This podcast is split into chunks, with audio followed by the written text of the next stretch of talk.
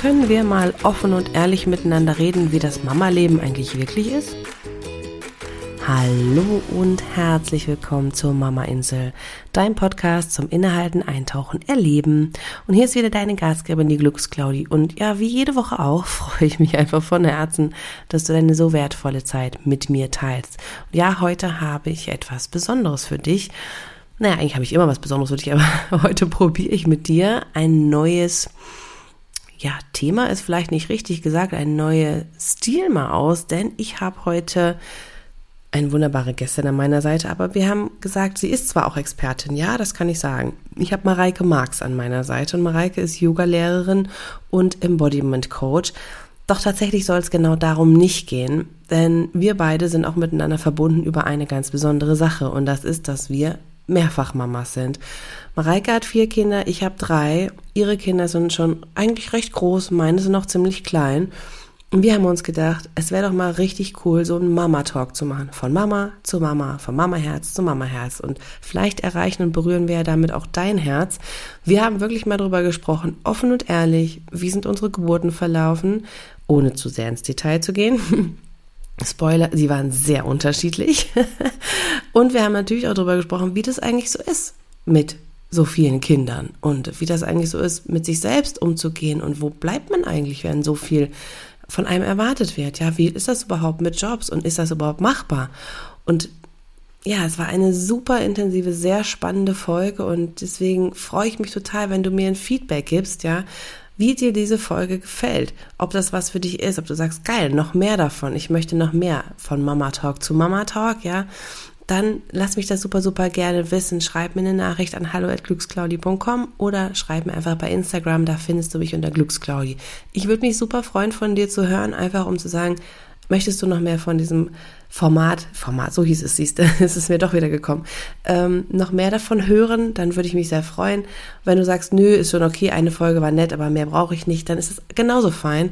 Aber ich freue mich auf jeden Fall von dir zu hören, wie es dir gefallen hat und wünsche dir jetzt auf jeden Fall ganz, ganz, ganz viel Spaß mit dieser Folge.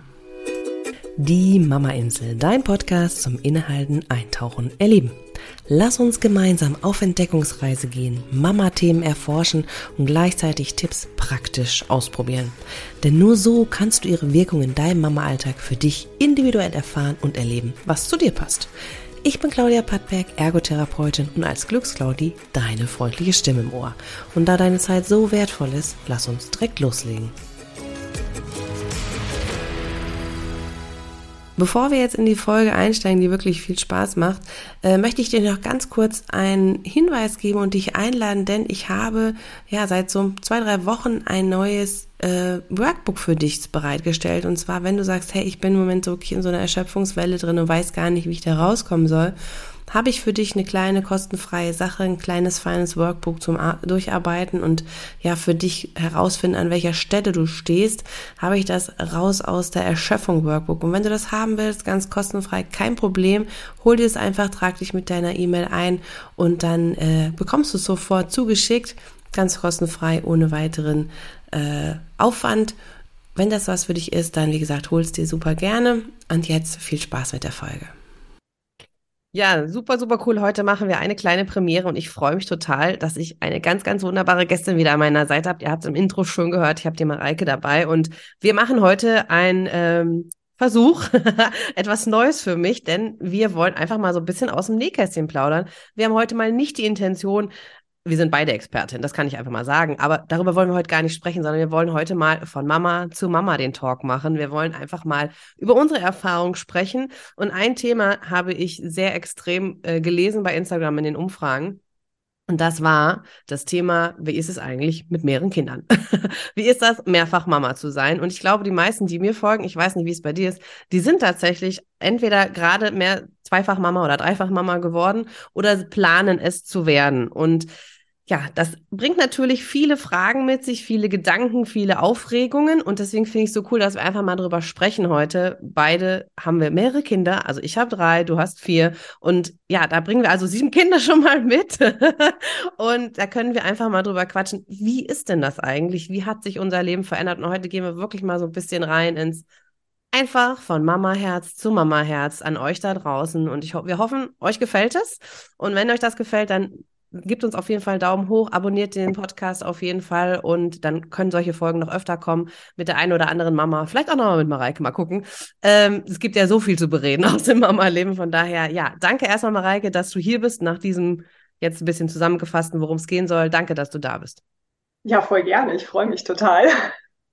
Ich finde es wirklich cool. Mareike, erzähl mal ganz kurz, ich habe ja schon angeteasert, äh, du hast vier Kinder. Sag doch bitte mal ganz kurz, dass die anderen wissen, wie alt sind die denn schon? Die sind inzwischen jetzt tatsächlich schon älter. Meine jüngste Tochter, die wird dieses Jahr 16, ähm, die zweite wird 18 und meine zwei Jungs sind 20 und 21. Ja, krass. Also hast du schon diese Kleinkindphase, die ich ja jetzt habe. Also meine sind gerade zu diesem, zu diesem Zeitpunkt dieser Aufnahme zweieinhalb, fünf und sieben. Und äh, das haben wir also quasi gut was abgedeckt. Jetzt fehlt uns noch diese oh, Mittelphase. Ja. Aber dazu kannst du ja dann ganz gut was sagen noch. Ähm, erzähl doch mal so ganz grob. Ich meine, das ist ja jetzt schon 21 Jahre her. Aber wie war das für dich damals, äh, als du so reingestiegen bist oder reingeworfen wurdest, das erste Mal Mama zu werden? Wie war das für dich? ich bin tatsächlich sehr reingeschlittert. Wir hatten eigentlich, äh, ja, sag ich mal, verhütungstechnisch nicht so wirklich durchdachte Konzepte. Ähm, ich war mir immer sehr sicher, ich spüre meinen Eisprung, ist alles gut, ne? Und wir haben aber tatsächlich darüber geredet, dass wenn Schwangerschaft passieren sollte, wäre es okay. Und ich war mit meinem inzwischen Mann, ähm, damaligen Freund, äh, gerade mal drei Monate zusammen, als ich dann schwanger geworden bin. Das oh, war wow. natürlich so überhaupt nicht geplant, überhaupt nicht, aber ähm, das war sofort total in Ordnung. Also Krass, da war okay. ich genau 25, 24 dann. Ja, okay. Und wie war das dann so? Hast du dich darauf vorbereiten können, Mama zu werden? Oder hast du gedacht, ach du Liebe, ist ganz anders, als ich dachte? Ähm, ich hatte, und ich glaube, das hat das Ganze auch so, ähm, wie soll ich sagen, locker für uns gemacht oder, oder so annehmbar auch für mich gemacht. Ich ähm, habe während der Physiotherapieausbildung, habe ich über ein Jahr mit einer Freundin zusammen gewohnt die damals schon in der Ausbildung schwanger geworden ist, aber alleinerziehend dann war. Und ich habe quasi ihr Kind eigentlich mit großgezogen. Also die Kleine hat zum Teil bei mir mit im, im Zimmer oder im Bett geschlafen, wenn die Mutter unterwegs war. Ich habe sie am Wochenende mal mit nach Stuttgart genommen. Also die war quasi so ein bisschen auch wie meine Tochter. Also das ist, deshalb bin ich da, ähm, war ich vielleicht schon einfach so auf dem Weg vorbereitet zu sehen, hey, das geht alles, das ist eigentlich ganz easy. Man kann wirklich nach wie vor unglaublich viel machen, wenn man ein bisschen flexibel und spontan ist. Und ich glaube, das hat so ein bisschen den Boden vorbereitet, dass wir da auch sehr leger an die Sache rangegangen sind. Und ähm, ja, dann war ich halt schwanger und dann habe ich klar schon auch ähm, ja, Vorbereitungskurs, da bin ich dann relativ schnell auch drauf gekommen, ich möchte auf jeden Fall eine Hausgeburt machen. Also mhm. Krankenhaus war mir tatsächlich ein, eher ein Gräuel. Also da hatte ich mehr Schiss mhm. davor als ähm, eben zu Hause zu bleiben und habe dann eben dementsprechend auch Hebammenbegleitung gehabt, die dann einfach sehr intensiv, sehr persönlich ist, sehr individuell ist, ähm, wo wirklich die Herztöne mit diesem Rohr abgehört mhm. werden und so weiter. Also dann nicht so diese klassischen Untersuchungen rein raus, sondern mhm. ja, und das denke ich hat mich auch wirklich sehr umfassend und ja, rundherum begleitet und, und auch unterstützt und bestärkt. Und ist es denn auch bei der Hausgeburt geblieben? Ja, tatsächlich. Cool. Und wie war die Erfahrung und für dich? Die war ähm, spannend schon auch. Also ich habe mich wirklich wohlgefühlt. Ich habe den, den zwei Hebammen absolut vertraut. Die haben, die haben in der Küche gesessen und gefespert und ich habe da vor mich hingeatmet und gestöhnt und mich gequält. Und, ähm, und das, das ganz Tolle, und das war für mich auch so dieser Moment, wo einfach klar war, ich vertraue denen wirklich 100 Prozent und das klappt so, wie es klappen soll. Die, ähm, die eine Hebamme, die Katrin, ist auch inzwischen Patentante von meiner jüngsten Tochter. Ähm, die kam wirklich in dem Moment in den Raum, wo ich gezweifelt habe, wo ich dachte, ah scheiße, es geht nichts weiter, ah, ich sollte ich vielleicht doch lieber in die Klinik gehen. Sie kam genau in dem Moment rein und fragt mich, sag mal, wie geht's dir, du, wie ist es? Also wenn du dich nicht mhm. wohlfühlst und so, dann können wir es jetzt hier sozusagen abbrechen und ähm, noch entspannt in die Klinik fahren. Und ich so, nee, nee, das passt schon. Also da habe ich mich so gesehen und, und gefühlt, gefühlt, ne? also dass sie wirklich das in dem Moment gemerkt hat, war für mich, okay, das, das ist alles gut. Krass. Finde ich total spannend, dass du das so erzählst, weil bei mir ist es genau anders. das finde ich so schön. Deswegen finde ich das okay. so spannend, weißt du, genau darüber, dafür ist dieser Talk ja auch da zu sagen, ey, guck mal, es ist alles normal und alles ist völlig in Ordnung. Und dass wir einfach mal damit aufräumen, dass es einen richtigen Weg gibt und nur der ist perfekt und alles andere ist egal. Denn weil ich zum Beispiel hatte keinen Kontakt vor mein, äh, bevor mein erstes Kind kam mit anderen Kindern. Also ich mhm. hatte zwar natürlich äh, so die Kinder, wie man sieht, aber ich hatte nicht so die Erfahrung wie du mit kleinen Babys. Wie ist denn das eigentlich? Also mich hat das, ich habe gedacht, oh ja, das wird alles schon, war noch eine positive Einstellung. Und hinterher war ich sowas von so, ach du Scheiße, es ist ja alles komplett anders, als ich mir das vorgestellt habe. Und das hat mich echt, also ich habe mich sehr lange Zeit, wirklich Zeit gekostet, da reinzuwachsen auch. Ne? Und ich hatte von vornherein gesagt, Hausgeburt, oh Gott, um Himmels Willen, das geht gar nicht, ne? Traue ich mich nicht. Und ähm, habe aber gedacht, naja, Krankenhaus, das wird easy peasy laufen. War genau das Gegenteil der Fall. Also es war der Horror schlechthin und es hat im Kaiserschnitt geendet, den ich nie wollte. Das war wirklich für mich brutal und hat mich dann auch in eine Depression geführt. So, weißt du, also von daher, das finde ich so krass, das einfach so zu erleben. Und trotzdem habe ich mich danach zum Beispiel bei den anderen Geburten auch nicht getraut, zu Hause zu machen. Da war einfach, mhm. nee, es ist schon einmal schief gelaufen. Okay, also auf gar keinen Fall würde ich es anders probieren. Was ich aber gelernt habe, und das, was du ja gerade zum Beispiel auch sagst, ähm, ich habe bei den anderen Geburten mich viel, viel mehr versorgen lassen, Anführungszeichen, von den Hebammen. Also ich habe von vornherein gesagt, okay, ich brauche eine Beleghebamme, ich möchte jemanden dabei haben, der nur für mich da ist, weil ich dieses alleine im Krankenhaus und dann guckt mal ab und zu mal einer rein, aber eigentlich ist es ja wie am Fließband, fand ich so furchtbar. Das hat mich so gestresst. Ne? So, und das ist wahrscheinlich das, was du sagtest gerade, ne?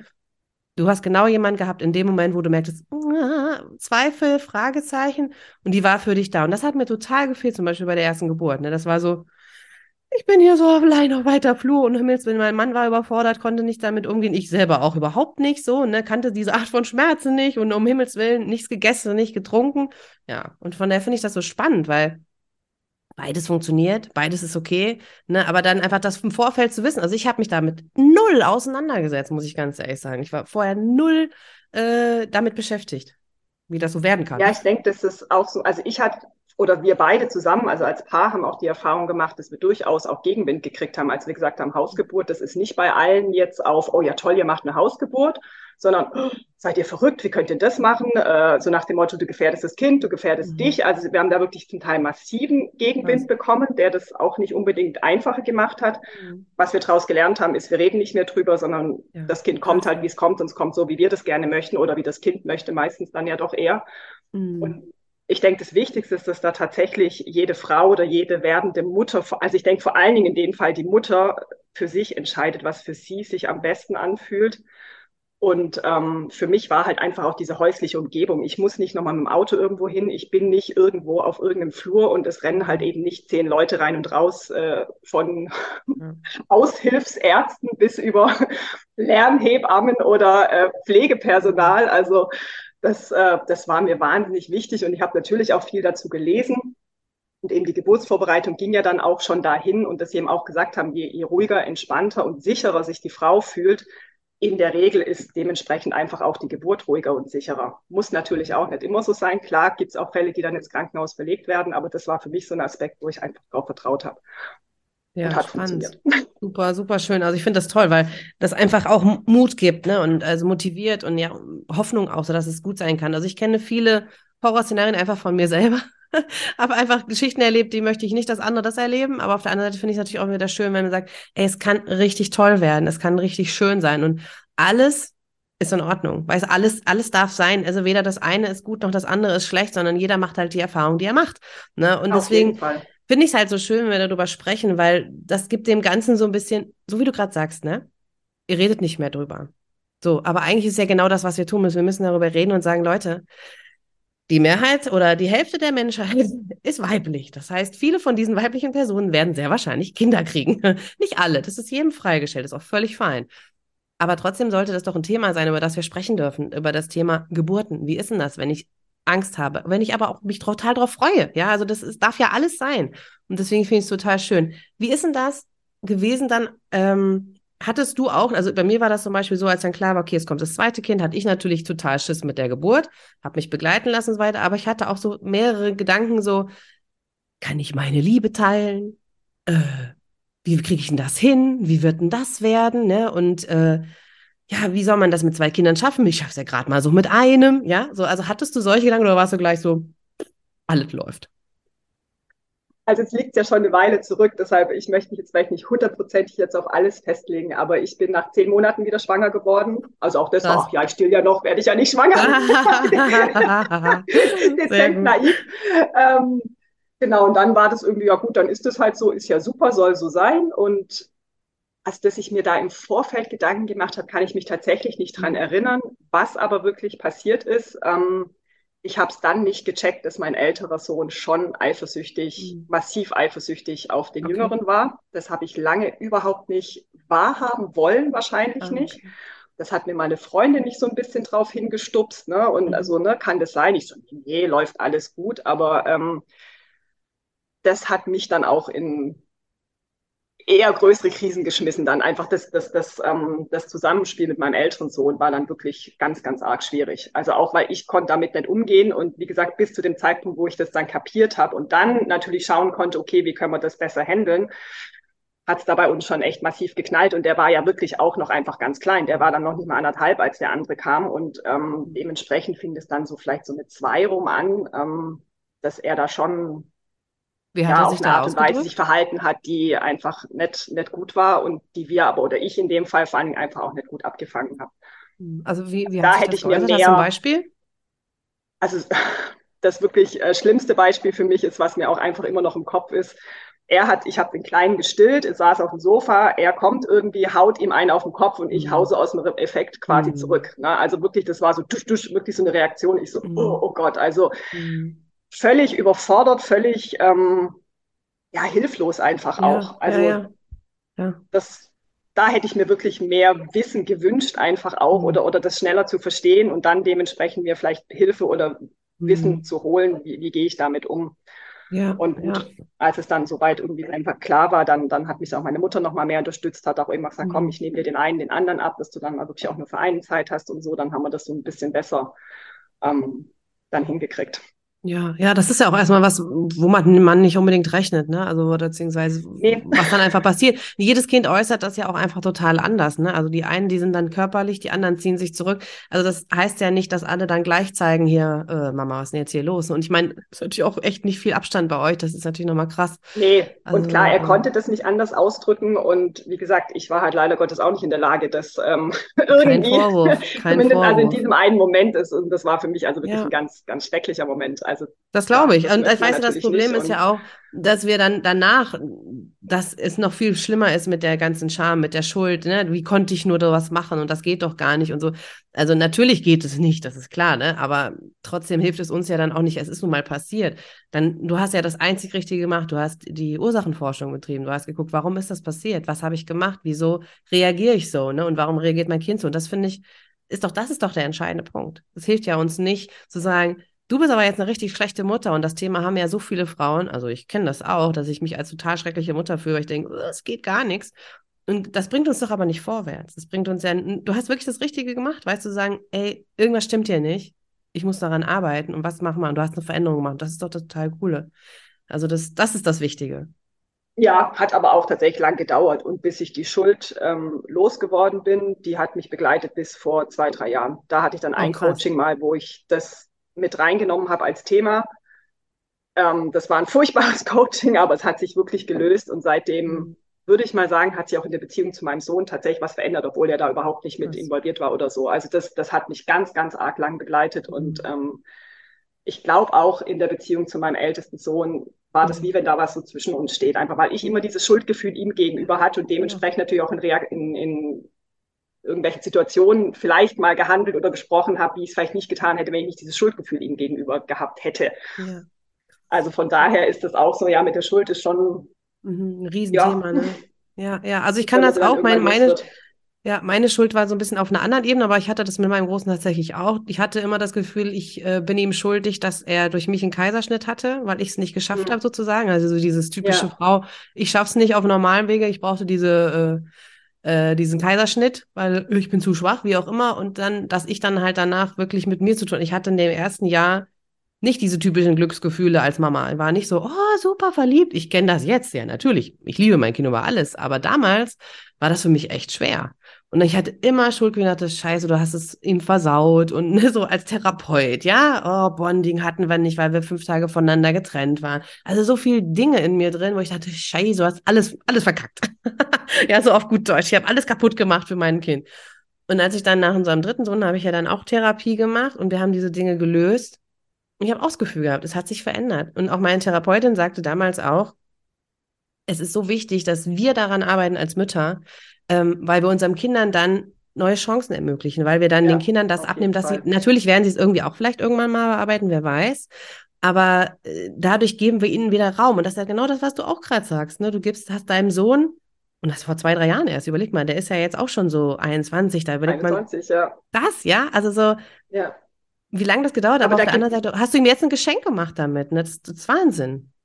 Ja, man gibt sie frei und man gibt sich vor allen Dingen selber auch wieder frei. Und das ist, glaube ich, unheimlich wichtig. Also ob das jetzt Kindern oder auch anderen Menschen gegenüber ist, aber ähm, sich dann auch selber zu verzeihen oder zu vergeben, mhm. ist, ist glaube ich, nicht einfach unbedingt, aber super wichtig und heilend.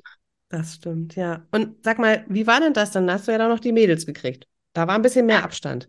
aber wie war das? Also ja. war das dann ähnlich? Hat sich dann euer Leben komplett um 180 Grad gedreht? Wie war das da?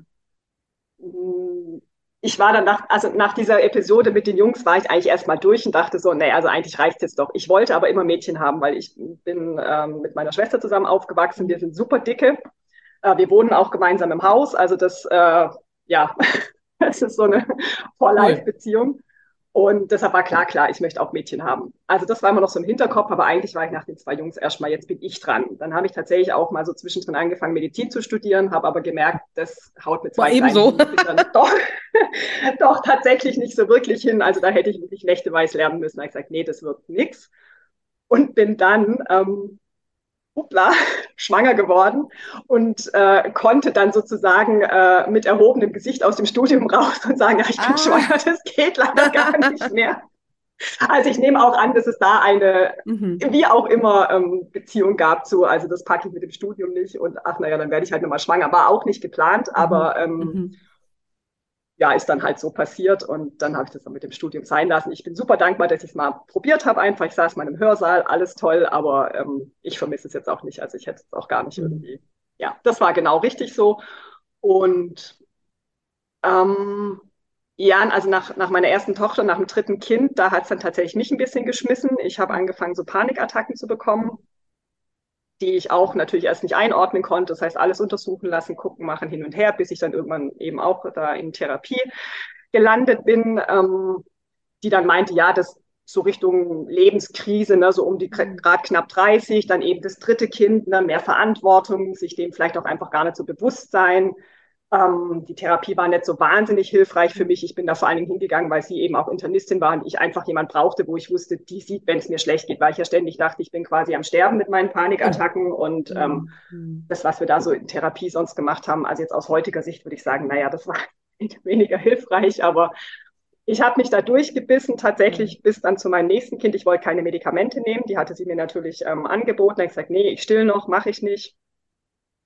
Dann bin ich wieder schwanger geworden. Auch das war nicht geplant. Auch das ist einfach nochmal so passiert. Die wollten alle kommen. Ja, die wollten einfach alle kommen. Wir haben noch zudem geplant, dann nach Spanien zu gehen. Also ich habe mein viertes Kind in Spanien auch in der oh, Hausgeburt wow. ähm, zur Welt gebracht. Also da wollte ich auf gar keinen Fall ins Krankenhaus. Da habe ich ganz gruselige Sachen gehört und ähm, hatte aber immer diese Panikattacken noch mit dabei. Und, oh, heftig. Ähm, das heißt, durch die Schwangerschaft wollte ich keine Medikamente. Da war ich wieder schwanger, wollte wieder auch keine nehmen habe mich aber durchgebissen, weil ich wusste, es muss irgendwie gehen, habe auch dementsprechend mir dann schon Unterstützung organisiert. Ja, und dann waren es halt vier und wir waren in Spanien und das war super. Also auch dort bin ich auf meiner Notaufnahme gelandet, weil ich dachte, jetzt ist irgendwas ganz fürchterlich Schlimmes und er hat mir Beruhigungsmittel gegeben, dann war es wieder gut. Mhm. Ähm, aber es war meine schönste Zeit dort. Also, obwohl es mir letztendlich eigentlich nicht gut ging, waren diese zwei Jahre Spanien einfach toll, auch mit den Kindern. Und ja, dass dann auch die Kleine da zur Welt gekommen ist, eben zu Hause. Also, das war schon, schon ein Geschenk. Wahnsinn, genau. ja, Wahnsinn, echt irre. Krass. Und wie hast du das dann äh, besiegen be oder bearbeitet können, bearbeiten können mit den Panikattacken? Wie hast du das dann geschafft? Also tatsächlich dann, als wir wieder zurückgekommen sind, ähm, hat meine Mutter mich dann nochmal, äh, die war so in den Kreisen Gesundheitswesen und so weiter auch mhm. politisch unterwegs, hat gesagt, ah, sie hat da gerade einen guten Psychiater an der Hand, den sie einfach kennt aus, aus Arbeitskreisen, jetzt gehst du da mal hin. Dann bin ich mhm. dahin und der so, ja, Frau Marx, was nehmen Sie denn? Ich so, nix, hier ist das Rezept. Und das war so klar. Dann habe ich das genommen. Ich habe ja dann immer gestillt. Die, die Lina war dann schon zwei. Ähm, ich habe das genommen und dachte dann wirklich, oh mein Gott, was hast du ja die letzten Jahre angetan? Also das hat mir dann wirklich rasant geholfen. Und ähm, bin eigentlich, sage ich mal, mit Hilfe der Medikamente und dem, dass ich natürlich einfach immer weitergemacht habe, dann da schon mit zurechtgekommen. also zum Beispiel, ich konnte nicht mehr öffentlich fahren. Also so Bus-Bahnverkehr mhm. war für mich wirklich ein Horror, aber ich habe mich dann gezwungen, hey, das machst du jetzt. Also ich bin in Spanien wirklich bewusst alleine in die Boulderhalle gefahren. Da musste ich abends um zehn, halb elf mit dem Bus eine knappe Stunde zurückfahren. Horror, aber ich habe es gemacht, weil ich wusste, wenn ich irgendwie weiter ne, mein muss Leben ran. führen will, ja, dann, ja. dann, muss ich so Sachen einfach machen. Und das habe ich mhm. natürlich immer weitergemacht, auch dann eben viel Sport und so. Das hat mir dann schon einfach auch alles geholfen und das dann so weit in den mhm. Griff zu kriegen. Ja, krass. Und das ist ja so eine Frage, die also mich damals total interessiert hat, aber wo ich auch wirklich das Feedback immer kriege, wie ist denn das?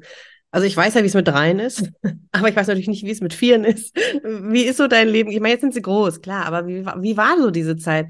Du hattest ja dann mit dir sehr zu tun, mit den Panikattacken, dann hattest du da vier kleine Kinder.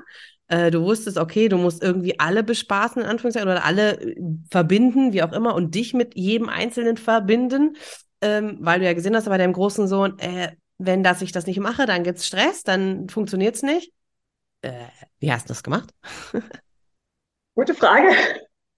Ich glaube, und daraus sind vermutlich auch diese Panikattacken entstanden. Also das bin ich jetzt am Aufarbeiten gerade, dass ich, ich habe sehr viel von meinem eigenen, ist mir eigentlich zu viel unter den Teppich gekehrt.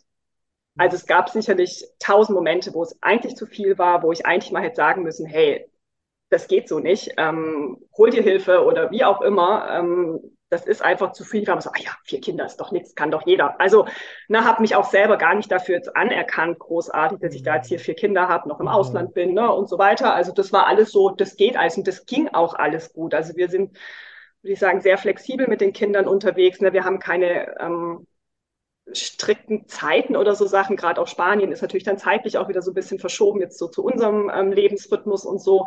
Da sind die Kinder super mit rein gewachsen und ähm, von daher würde ich jetzt aus dem Nachhinein sage ich, das war alles easy. Aber das mhm. war es ganz bestimmt nicht. Ich glaube, das ist jetzt echt so ein bisschen eine verschobene Wahrnehmung von mir. Und wie gesagt, auch jetzt so in, in der Nachbearbeitung des Ganzen war es wahrscheinlich schon, ist, ist es einfach sau viel Arbeit. Ähm, es ist wirklich 24-7, ne? also rund um die Uhr. Und ähm, ich habe dann in Spanien tatsächlich angefangen, das mit Yoga angefangen, wo ich habe gesagt, ich möchte jetzt irgendwas für mich, wo ich wirklich nur für mich hingehe. Und das Yoga war total zufällig. Ich war gar nicht so, ich brauche jetzt einen Yogakurs, sondern ich habe eine. Ausschreibung gesehen, ach, das gucke ich mir an und fand ich saugeil. Und das haben wir organisiert, dass dann dementsprechend mein Mann oder deine Freundin auch die Kinder hatte in der Zeit, bin ich dann zweimal die Woche hingegangen. Das hat mir super gut getan. Und zudem muss ich auch sagen, die Kinder waren ja dort alle in Schule, Kindergarten irgendwie, die drei Großen und die Kleine hat wahnsinnig viel geschlafen vormittags. Also ich hatte den Vormittag eigentlich dann sogar nochmal für mich.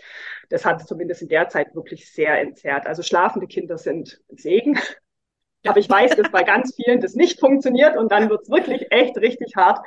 Und dann mhm. würde ich wirklich immer empfehlen, schau irgendwie, dass du zumindest ein, zwei Mal eine Woche, die Woche eine Unterstützung hast, wo du wirklich Zeit für dich hast, um ja, irgendwas zu machen, was dir gut tut, was dir Spaß macht und wenn es nur Mittagsschlaf ist. Also mhm, ja. das habe ich sicherlich nicht so berücksichtigt immer.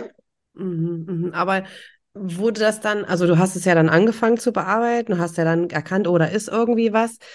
Ich sag mal so, als sie dann die Kleine dann auch vielleicht in der Schule war oder so, ich sag mal so in dem Alter sechs, sieben, acht, dann waren ja die anderen auch natürlich schon wieder in der Pubertät. Ähm, wie war denn das? Also hat dir das trotzdem, hast du da genug Freiraum für dich oder hast du dann gemerkt, erst, okay, was brauche ich? Oder haben die Kinder in der Pubertät dich so rausgefordert, dass du sagst, ach du liebe Güte, jetzt darfst du mal so aus der Erfahrung, die ich ja noch nicht machen kann. Äh, das war, darauf warte ich ja noch sozusagen, freue ich mich auch schon. Wie war das denn so, diese, diese Zeit? Vielleicht war es ein Glück, dass sich erst die Jungs durch die Pubertät mhm bringen konnte oder sie sich selber durchgebracht haben, weil ich habe ganz oft gedacht, haben die überhaupt eine Pubertät? Also das äh, tatsächlich toi toi toi, ähm, also wirklich nichts, was man sonst immer so horrormäßig hört, was dann da mhm. alles, ne, äh, natürlich, sicherlich. Äh, mein Gott, wir sind Menschen. Alkohol ja? hier und dies da und jenes Mal dort ja, und so und natürlich auch mal sicher irgendwelche emotionalen Sachen, aber das ist jetzt mit den Mädels eine ganz andere Nummer. Okay, ähm, also die verarbeiten emotional ganz andere Dinge und auf mhm. einem ganz anderen, auf einer ganz anderen Ebene und sehr viel mehr auch mit mir tatsächlich. Also gar nicht negativ, sondern mhm. also sehr, sehr ähm, in, in, in, Verbindung ähm, mit mir auch. Also sie sprechen drüber, ähm, wollen auch vielleicht mal wie einen Ratschlag oder also da sind wir sehr eng eigentlich miteinander und die sind auch sehr, sehr offen, was das angeht. Also wir haben inzwischen kapiert, dass es hilft, wenn man drüber redet. Und mhm. ich habe inzwischen kapiert, es geht auch nicht darum, dann sie gleich mit Ratschlägen und macht dies und jenes mhm. voll zu ballern, sondern einfach nur zuzuhören und irgendwann anders dann mal zu gucken, wie können wir vielleicht das oder jenes lösen, was könnte eine Hilfe sein. Ähm, aber mit den Jungs war das wirklich äh, relativ easy. Also klar mhm. muss man mal schauen mit einer Uhrzeit und du, wenn wir es ausgemacht haben, dann kommst du auch und da war aber auch immer dieses Vertrauen da, dass mhm, das schon schön. passt, dass wir sie jetzt nicht an die kurze Kette nehmen oder so. Es gibt auch keine mhm. Strafen oder irgendein so Kram für irgendwas. Man bespricht es halt, wenn es irgendwie blöd war. Und es gab mal Situationen, da war ein bisschen Missverständnis. Mein Sohn meinte eigentlich, er kommt nach Hause, er kam dann aber nicht. Ich konnte ihn nirgends erreichen, habe dann irgendwann echt Panik gekriegt, habe dann irgendwelche mhm. Leute nachts aus dem Bett geklingelt. Das war ihm dann am nächsten Tag super peinlich, ist natürlich nie wieder passiert. Da mhm. musste man nicht mehr schimpfen. Das war klar, dass das scheiße war. da ähm, gab es auch für ihn gar keine Frage mehr.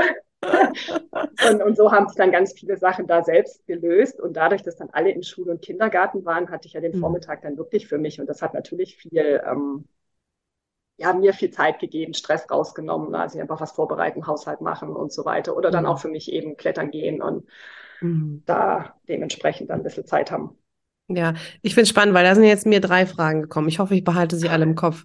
Denn die erste Frage oder die erste Sache, die ich anmerken möchte, fand ich nämlich total wichtig. Du hast eine ganz, ganz wichtige Sache gesagt ähm, mit deinen Töchtern, dass es, dass du verstanden hast, dass es gar nicht darum geht, einen Ratschlag zu geben, sondern dass es eigentlich darum geht, nur zuzuhören, dass man jemand ist, wo man ja, das hilft ja, wie du sagst, drüber zu reden und man will gar nicht manchmal, man will es einfach nur mal loswerden. Und ich habe erstens tatsächlich auch erst eine Folge das genau zu dem Thema gemacht, weil es bei uns Muttern ja im Prinzip nichts anderes ist. Ne? Also eigentlich, das kriege ich so mit in Coachings, das kriege ich mit in Gesprächen mit Freundinnen. Manchmal brauchen wir Mamas auch jemanden, der uns zuhört ohne zu sagen, ja, das kenne ich auch und hin und her und mach doch das oder das oder probier das und das aus. Und manchmal denke ich so, ich will das gar nicht, ich will es einfach nur mal hier abladen. so, so im übertragenen Sinne. Ich will einfach mal nur, dass du mir zuhörst. Und wenn ich dann bereit bin zu sagen, was ist deine Idee, dann ist das ja in Ordnung. Dann kann man sich gerne auch austauschen und sagen, guck mal, ich habe das und das probiert, wie wäre denn das mal, ne? Aber dieses also ich kenne das ganz oft, dass die Leute dann sagen, ey, und immer sofort und bam, bam, bam, bam. Und dann denke ich mir so, das will ich gar nicht. Ne? Kennst du das auch? Also es scheint ja ein Prozess gewesen zu sein, den du auch lernen durftest. Oh, definitiv. Also ich würde sagen, ich habe es äh, in Beziehung mit meinem Mann gelernt, der, mhm. wenn es mir nicht gut ging, sofort mit Ratschlägen bei der Hand war, gut gemeint, ne, lieb gemeint, mhm. äh, zum Unterstützen und Helfen. Und ich war immer so, was willst du jetzt von mir? Bis ich irgendwann kapiert habe, das hilft mir einfach in dem Zustand, in dem ich gerade bin, nicht. Ich kann gar nichts annehmen. Und als ich das kapiert habe, habe ich das ihm gesagt und habe gesagt, du hör mal, also wenn so, lass mich einfach auskotzen und sag, dass du mich verstehst, auch wenn du es total Bullshit findest, was ich gerade erzähle, sag, dass du mich verstehst und dann können wir später drüber reden und dann bin ich auch für alle mhm. Hilfen oder Gedanken ähm, offen. Und genau das Gleiche hat dann noch ein bisschen gedauert, habe ich dann eben auch bei meinen Kindern verstanden. Und auch da wieder ganz ehrlich, ich hätte es gern früher verstanden, aber gut, es ist halt so, wie es ist. Also wenn ich den schon gewusst hätte, wäre es sicherlich, ja, wäre es auch hilfreich gewesen. Also die habe ich sicherlich noch sehr viel mehr voll gelabert dann eben auch. Mhm. Und bei den Mädchen war dann eben schon soweit, war ich dann eben schon soweit mhm. zu sagen, ach ja Mensch, was bei mir funktioniert, ist bei denen natürlich genau das Gleiche. Also mhm. von daher mhm. Aber ja, es ist ein Prozess, schön. also auch das kann mir trotzdem passieren, dass ich dann wirklich denke, ach, das ist doch so sonnenklar, warum machst du denn nicht ja. einfach? Ja, ja, ja, ja, klar. Kenne ich auch. Also ich finde manchmal denke ich ja, auch so, Mund zu.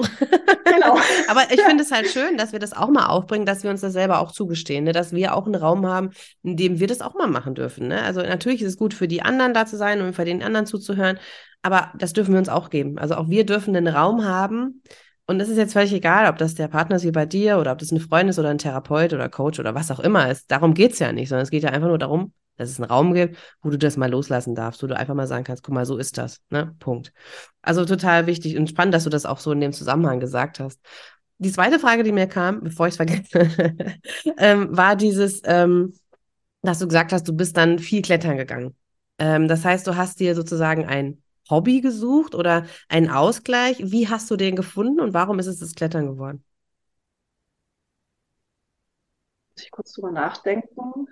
Ah ja, genau. Ich habe ähm, ich habe damals in der Band gespielt, in der Big Band gespielt und mhm. unser Schlagzeuger, nein, unser Bassist damals hatte eine Freundin, die zwei, drei Jahre jünger als ich, die eben auch Physiotherapie-Ausbildung gemacht hat. Also die war so quasi ein bisschen nach mir. Ich war gerade schon fertig.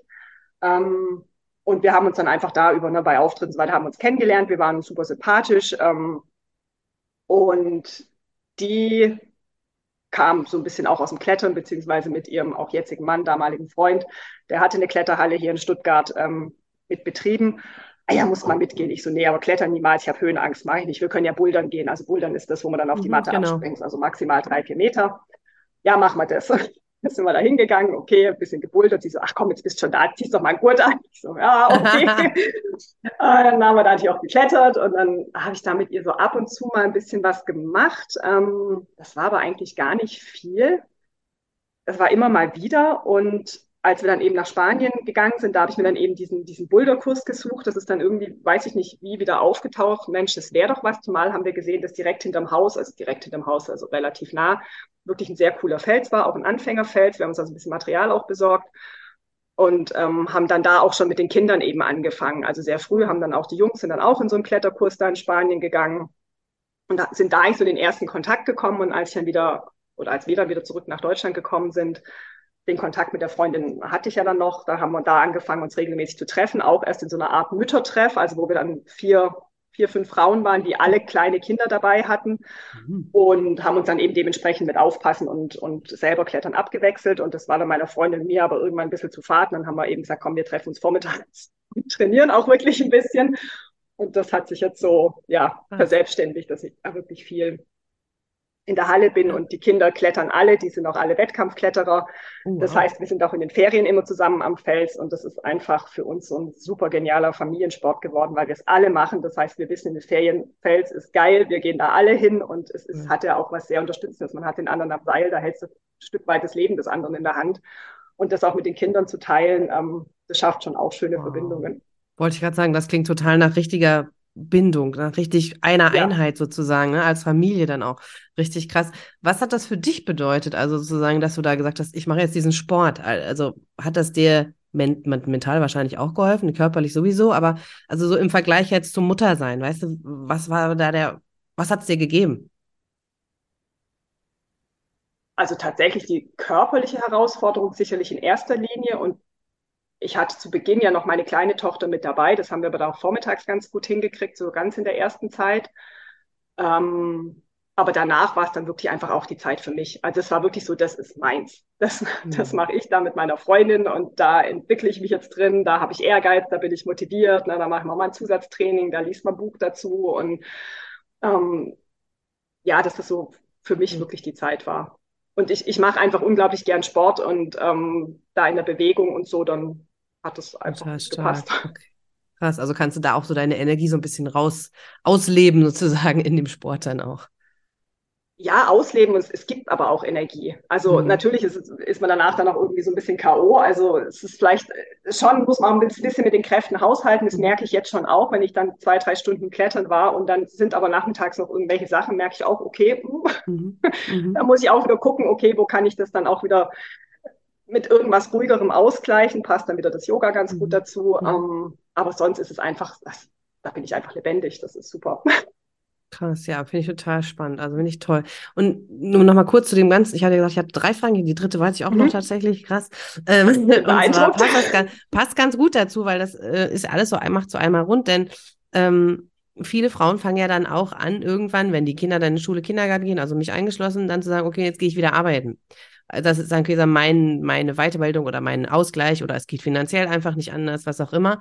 Ähm, hat dich das auch, ich meine, klar, du hast gesagt, du wolltest Medizin studieren, aber hast du dann auch gesagt, okay, kam das auch noch dazu? Okay, da muss ich vielleicht noch mal kurz ein bisschen ausholen. Mhm. Ich versuche mich kurz zu fassen. Ähm, wir hatten uns mit dem ersten Kind entschieden, dass ich eben zu Hause bleibe. Mhm. Ähm, da war ich auch ganz froh, dass ich aus der Praxis rausgekommen bin. Da lief es irgendwie nicht so ganz gut. Ich habe dann aber ähm, weitergemacht mit äh, Einzelpatienten zu Hause, also Lymphdrainage und so Sachen, wo ich mhm. Hausbesuche machen konnte. Und ich habe dann über die Physiotherapie auch Weiterbildung gemacht, mal für Rückenschule und bin dann auf ähm, Rückbildungsgymnastik und Wochenbett gekommen mhm. und habe da jahrelang Kurse gegeben, auch hier so in dem eigenen Raum zu Hause dann. Das heißt, ich musste nur die Treppe runtergehen, habe das dann mhm. einen abends, einen vormittags gemacht. Das hat sich mit den Kindern super vereinbaren lassen. Ähm, Genau, also so ein bisschen gearbeitet habe ich. Das war halt stundenweise und das war so, wie sie es wirklich gut mit der Familie vereinbaren ließ. Also es war absolut stressfrei und das war für mich natürlich einfach toll, so ein bisschen, mhm. bisschen am Beruf zu bleiben, ähm, ein bisschen das zu machen, was mir Spaß macht und natürlich noch ein bisschen Geld zu verdienen. Und ähm, weil ich habe lange damit gekämpft, dass ich nicht gearbeitet habe. Das sollte ich vielleicht okay. noch dazu sagen. Das war jetzt dann, da mhm. kam, das kam in diese Zeit mit den zwei kleinen Jungs dann, wo ich mhm. vorhin gesagt habe, das lief alles nicht ganz so rund, kam sicherlich mein, vor allen Dingen meine eigene. Unzufriedenheit dazu, weil ich rund um mich rum haben alle gearbeitet, alle Mütter. Also auch in meinen Rückbildungskursen, wenn ich, ich weiß es nicht, die kann ich an einer Hand abzählen, die Mütter, die gesagt haben, sie bleiben zu Hause. Hat mich damals fast ein bisschen erschreckt, weil wirklich die mhm. meisten, nicht, drei Monate gehe ich wieder arbeiten und so. Also es war ganz, vielleicht war das auch die Zeit damals, ich weiß es nicht. Und das hat mich schon auch mit beeinflusst, wo ich dachte, toll, und ich hänge hier rum und mit den Kindern und ähm, was ist denn das? Ne? Und da hat mich in Spanien, das war so genial. Mich hat keine einzige Frau hat mich jemals gefragt, was ich für einen Beruf mache. Für die war klar, die ist Mutter, die hat vier Kinder, voll geil. Die haben mich wirklich gefeiert dort und da habe ich gelernt, mein Muttersein zu schätzen, Toll. zu lieben und mich selber auch dann dafür doch ein bisschen näher anzuerkennen. Das war im Prinzip über die Anerkennung der Frauen dort. Also es hat mir wahnsinnig gut getan. Und dann war auch okay, dass ich gesagt habe, okay, ich mache hier so viel, wie halt passt. Mhm. Und ähm, genau, dann kam irgendwann so die, ich habe dann noch eine andere Fortbildung über Physiotherapie gemacht, Physiolatis, also eine Verbindung von Pilates und Yoga, habe das unterrichtet dann auch in eigenen Kursen und bin dann da zum Yoga gekommen, habe dann die Yogalehrerausbildung gemacht, drei Jahre, die war immer einmal im Monat Wochenends, das ließ sich auch gut organisieren, dann, da war die Kleine ja auch erst gerade so fünf sechs, aber das hat mein Mann super gemacht immer, also es war gar kein, gar kein Ding, wirklich super Unterstützung für mich auch. Genau, und dann habe ich damit dann halt eben weitergearbeitet. Aber immer stundenweise und so, dass es, sag mal, wenig stressfrei, äh, wenig stressig für mich jetzt war oder, oder auch für die Familie an sich. Also wenn ein Kind krank war, dann konnte ich immer zu Hause sein. Ich musste nie irgendwas rumschieben und machen und tun. Mhm. Das Kind durfte so lange zu Hause bleiben, wie es halt einfach nur mal krank war. Und das finde ich, glaube ich, auch schon immer viel Druck raus. Ja, toll. Und was mich dabei so interessiert, weil das ist ja auch, also ich finde es auf der einen Seite total spannend, das so mitzubekommen, ne, so dein, dein ähm, Gefühl von, äh, alle machen was und ich jetzt nicht und äh, passt das denn? Aber hast es ja dann im Endeffekt, hast du ja stundenweise schon weitergearbeitet, also du hattest dann quasi den Ausgleich ja schon, weil das war was, was mich zum Beispiel in dem ersten Jahr, ich brauchte was Geistiges. Das hat mich total gelangweilt, nur zu Hause zu sein. Ich fand das langweilig, muss ich wirklich sagen. Äh, ähm, obwohl natürlich die Zeit zusammen schön war, aber nur mit Kind, ugh, also wirklich, es hat mich gelangweilt und deswegen fand ich es toll, wieder in den Beruf zurückzugehen. Das änderte sich natürlich, je mehr Kinder kamen, logischerweise.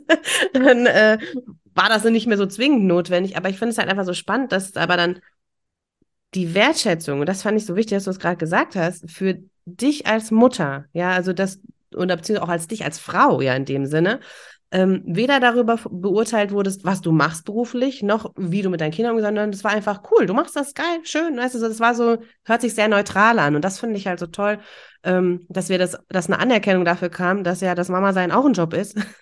ein sehr ja. anstrengender, äh, ja. nie endender Job. ja, so, und deswegen, das finde ich cool, dass du das so berichtest, wie unterschiedlich scheinbar die Nationen auch darüber denken. Ja, total. Das fand ich eben auch faszinierend. Also die haben auch gesagt, ja, dann also ich war da auch bekannt, bevor ich überhaupt jemanden kannte. Ach ja klar, das ist die Deutsche mit den drei Kindern und schwanger und auf dem Fahrrad. Wie macht das? Cool. Also es war für viele wirklich, die haben mir schon auch erzählt, dann nachher manche Frauen, dass es finanziell dort tatsächlich einfach mhm. auch schwierig ist, mehr Kinder zu kriegen. Also ich habe auch eine sehr gute Freundin bis heute noch. Die gesagt, die hätten sich einfach kein weiteres Kind leisten können, hätten sie gern haben wollen, aber ging einfach nicht, wenn man dann ein Haus baut und Jobs, die schlecht bezahlt sind, obwohl sie Ärztin ist und eher in der IT-Branche. ist nicht so, dass sie schlecht bezahlt sind. Also das ist ähm, haben sie sich schon überlegen müssen, was machst du mit Kinderbetreuung und so weiter, wenn du dann nicht mehr voll arbeiten könntest und so weiter. Also wo ich dann schon auch echt ein bisschen geschluckt habe und dachte, das ist dann schon auch schade, wenn es dann an solchen Gründen wiederum dann vielleicht scheitert. Sicherlich auch nicht für jeden, aber das waren halt jetzt ein paar, mit denen ich dann gesprochen hatte. Ähm, aber zu dir noch kurz. Ich hätte mich tatsächlich, weil du das gesagt hast, ich hätte mich nicht gelangweilt zu Hause. Für mich ist der Frust entstanden aus dem Vergleich mit anderen nach außen. Das mhm. ist mir auch jetzt klar geworden.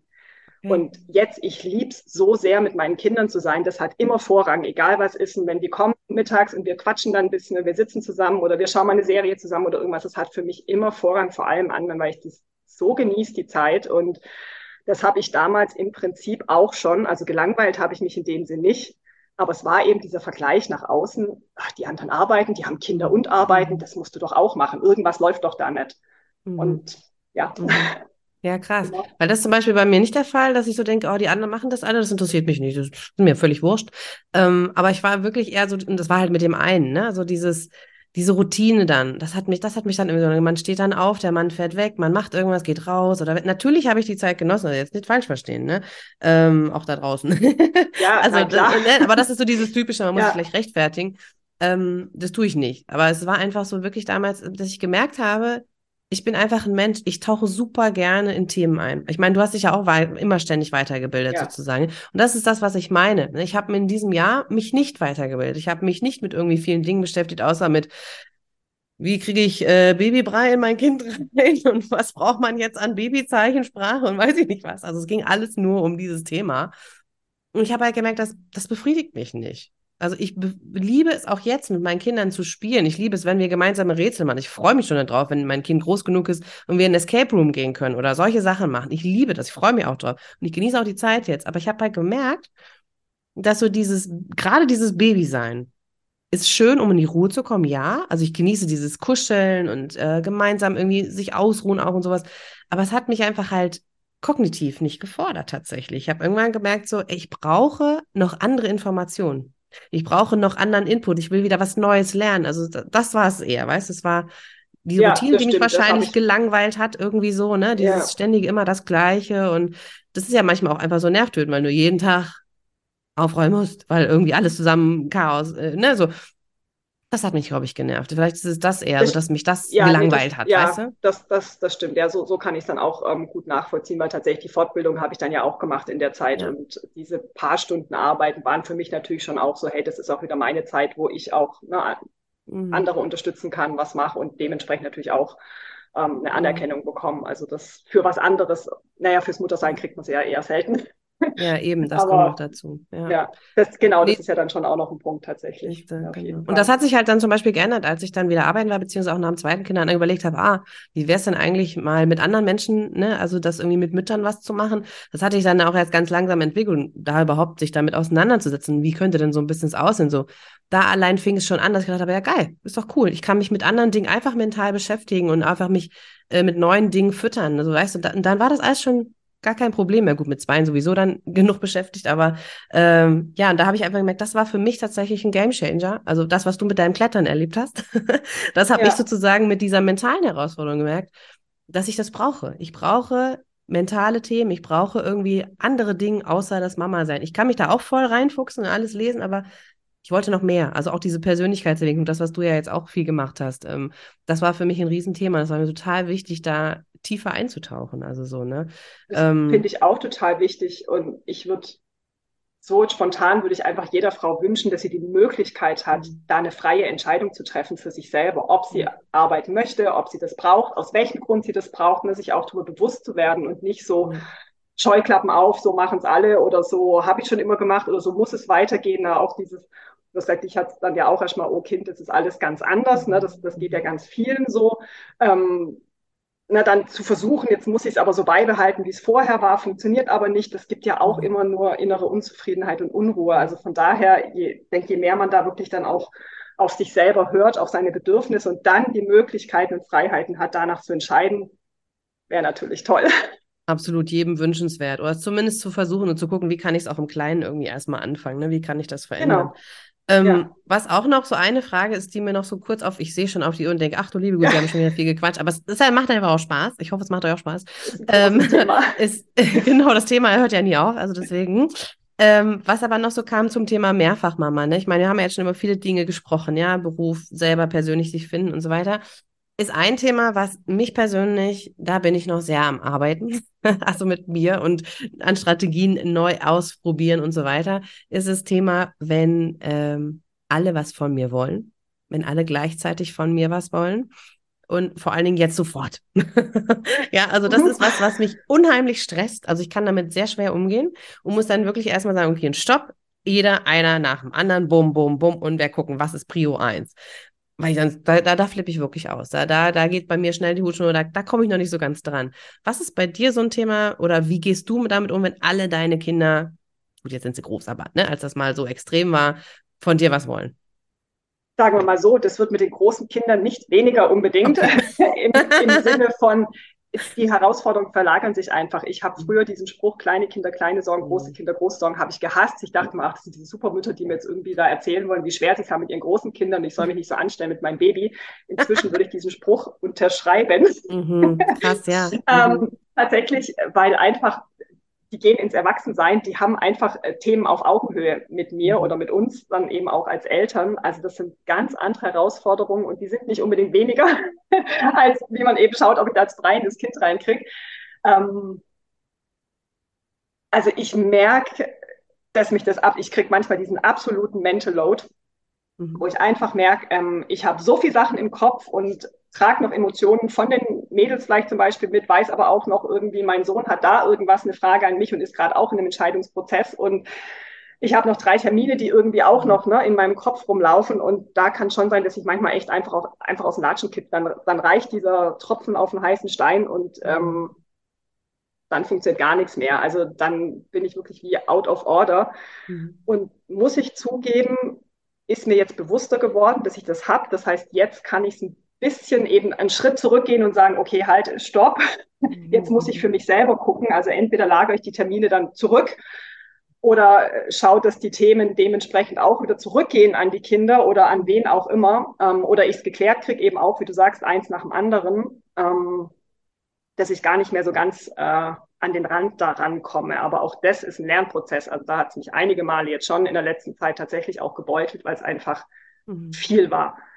Also auch viele, wo ich jetzt aber auch gelernt habe, eben auch über die Therapie, das eben zu sehen und zu sagen, hey, das ist viel, uns nicht mhm. unter den Teppich zu kehren und so, ja, komm, das ist doch das kleine Problemchen, mhm. das ist doch nur yeah. das bisschen, es muss halt noch einkaufen gehen, komm, also bitte, das kann ja mhm. wohl auch jeder.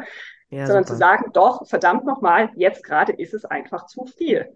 Mhm. Und ähm, ja, ist ein Lernprozess und manchmal klappt es ganz okay, manchmal klappt es super gut, dass ich es dann einfach auch merke und ja, manchmal mhm. fetzt mich halt.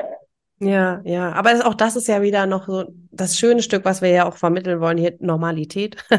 also es sollte nicht normal sein, dass wir ständig unter diesem Mental Load leiden. Da habe ich auch schon einige Folgen nee, zugemacht. Auch gar nicht, ähm, ja. Aber es gibt halt immer wieder Situationen und das ist das, was mir auch total wichtig ist. Weißt, es gibt ja in unserer Bubble oder in meiner zumindest, wenn ich da so rumgucke, was äh, Coaches und Familienberater und so weiter immer so verkaufen, dann ist es vor allen Dingen das Thema, hey, ich zeig dir hier, wie du nicht mehr schimpfst und wie das alles easy peasy läuft. Und ich denke mal so, Leute, das Leben, es kommt einfach immer wieder was dazwischen. Und natürlich können wir versuchen, und das ist auch mein Credo, ja, immer wieder bei uns selber anzukommen, Gefühle zu leben und all so ein Kram.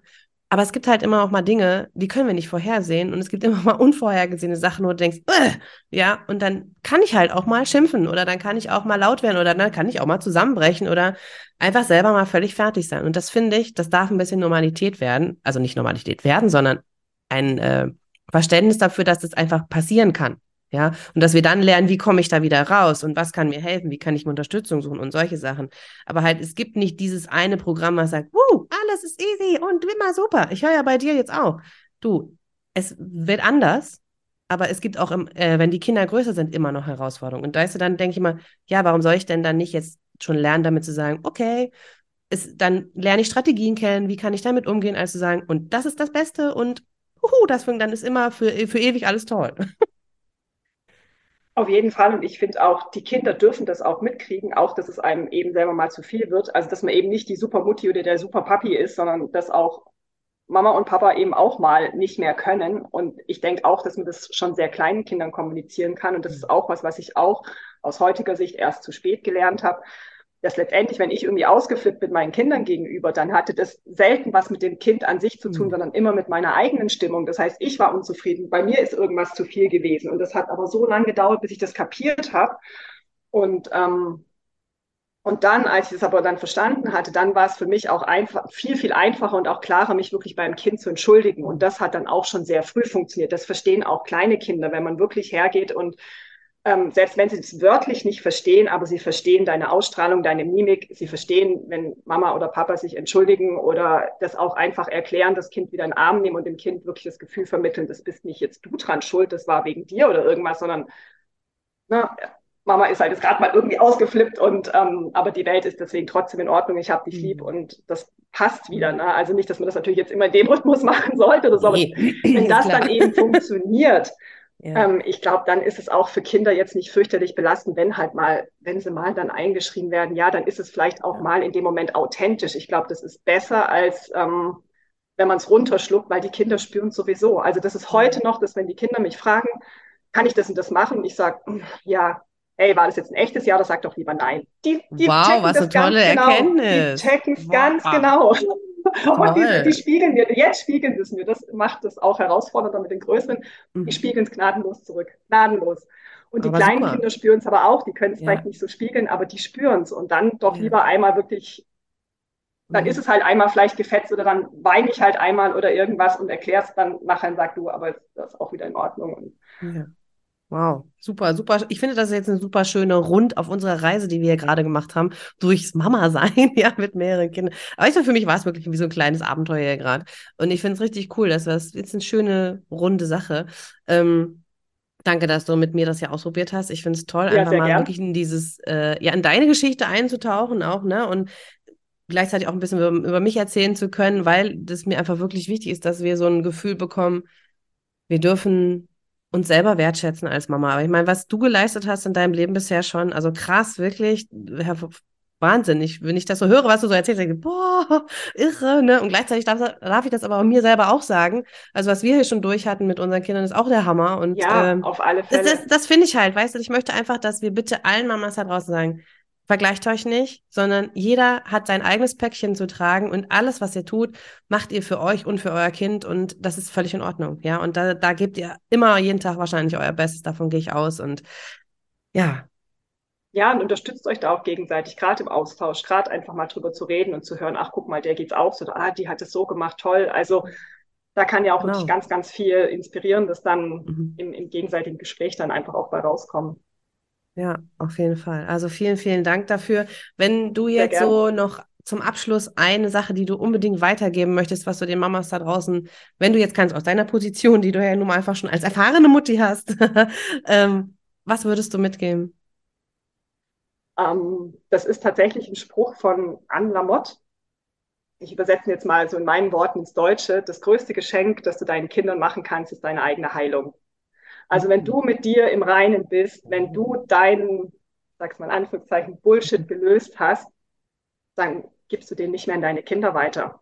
Und dann hast du eine, also dann kriegen deine Kinder eine ganz andere Freiheit und du bist in der Lage, deinen Kindern eine ganz andere Freiheit zu geben, äh, in der sie aufwachsen dürfen. Mit dir in wow. Verbindung. Das ist schön philosophisch hier am Ende. Das lassen wir so stehen. Das finde ich toll.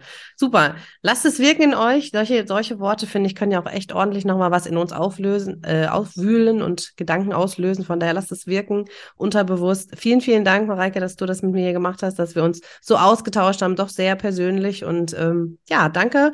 Und wenn euch das gefallen hat, dann sagt auf jeden Fall uns mal Bescheid, gebt uns mal eine Rückmeldung. Ja, schreibt mir gerne DM bei Instagram oder schreibt mir eine Mail. Ich freue mich von euch zu hören und natürlich auch gerne eure eigenen Erfahrungen ja, mit euren Kindern. Da freue ich mich auch zu hören. Es ist immer schön, das mit euch zu teilen. Und ansonsten, danke, danke fürs Zuhören. Wir hören uns in der nächsten Woche. Bis dahin, alles Liebe und ciao, ciao.